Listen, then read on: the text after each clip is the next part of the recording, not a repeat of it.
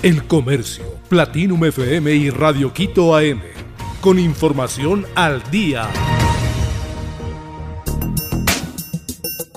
El tercer más buscado de Azuay fue detenido en Perú. El tercer más buscado de la provincia de Azuay por delitos de violencia de género fue detenido en Perú. La Policía Nacional informó que en un operativo conjunto con la Policía de Perú lograron la detención de Andrés Marcelo M de 41 años de edad en la localidad de Arequipa. El detenido cuenta con una boleta de detención con un dictamen de 29 años de cárcel por el delito de violación cometido el 8 de junio del 2015 en contra de la expareja. Al 4% de desaparecidos se los encontró sin vida. El 4% de 6.899 desaparecidos han sido encontrados sin vida en Ecuador durante el 2022.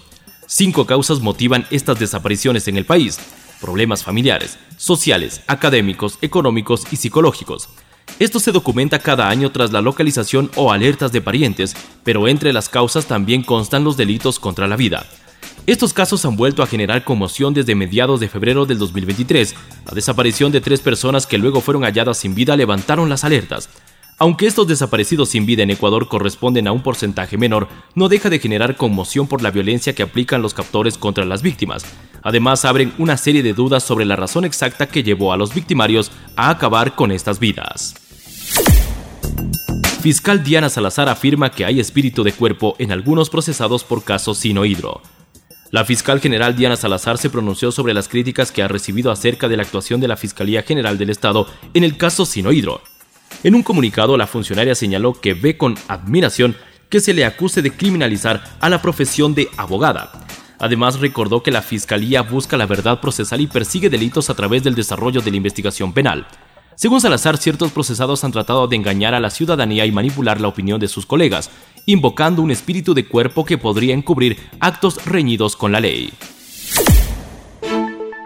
El Nacional volvió a ser puntero en el campeonato ecuatoriano. El regreso del Nacional a la Serie A es exitoso hasta el momento. Además de una decorosa presentación en la Copa Libertadores, es el actual puntero del campeonato ecuatoriano. Seis años tuvieron que pasar para que el Nacional vuelva a ser el líder luego de dos temporadas en la Serie B. Los militares volvieron con hambre de gloria y ganaron sus dos primeros partidos del campeonato ecuatoriano. Con seis puntos, el Nacional lidera la tabla de posiciones. Tres fotógrafos cuencanos presentes en la boda de Lele Pons y Guaina.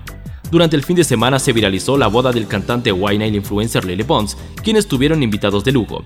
En este acto participó un equipo fotográfico ecuatoriano liderado por el fotógrafo cuencano Reiner Alba, conocido artísticamente como Pra. La boda tuvo lugar en Miami, Estados Unidos, el sábado 4 de marzo. Pra es un cuencano que viaja por el mundo fotografiando a cantantes, actores y futbolistas famosos. Él está radicado en Estados Unidos desde hace 5 años. Su carrera comenzó a los 20 años cuando sintió que tenía que exigirse más. Él junto a su hermano Franz y su amigo Jason Gustavo fueron el equipo de fotografía. A ellos se sumaron otras personas más encargadas de la filmación del evento. El Comercio, Platinum FM y Radio Quito AM. Con información al día.